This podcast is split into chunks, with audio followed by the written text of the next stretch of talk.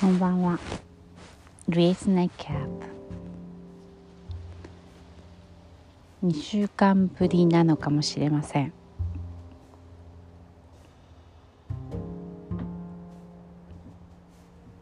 こんなに間が空いたこと当たり前です。ありのままに生きているからこそ収録したい時にしかしない。やりたい時にしかしない。この社会で生きるには大事なことなのかもしれません。この2週間で思ってきたこと。やっぱり形なんてどうでもいい。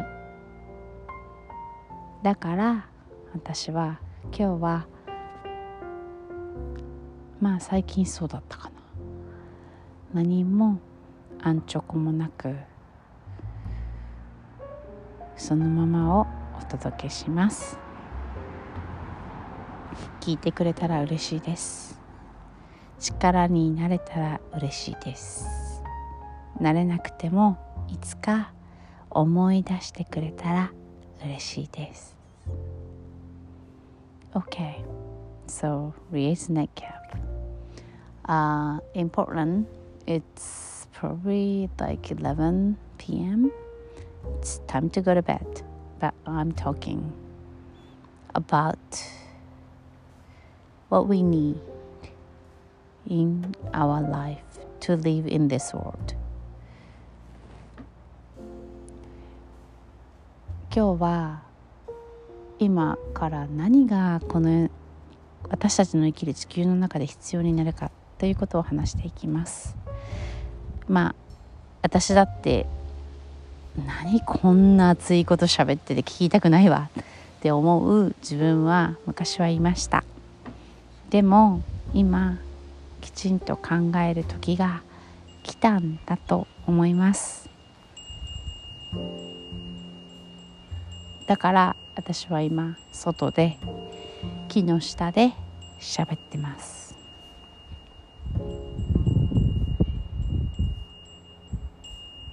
私の生まれは大分県臼杵市。山に海に囲まれて本当にまあ自然の中で囲まれて暮らしてきました。そしてまあ夢はフライトアテンダント ANA で働くこと。そしてその夢が叶いそれから自分の道をずっとまっすぐ行くんだなと思ってたけれども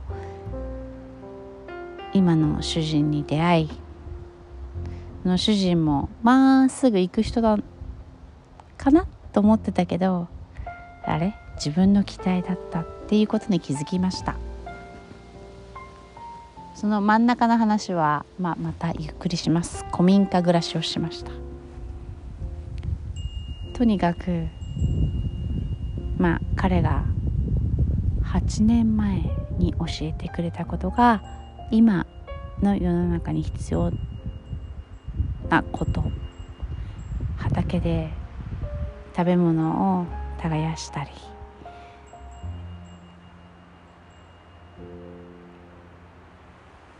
家の中では娘とか子供がご飯を作ったりお皿を洗ったり。お洗濯をしたりそれぞれの役割があってこそ今生きれる人生。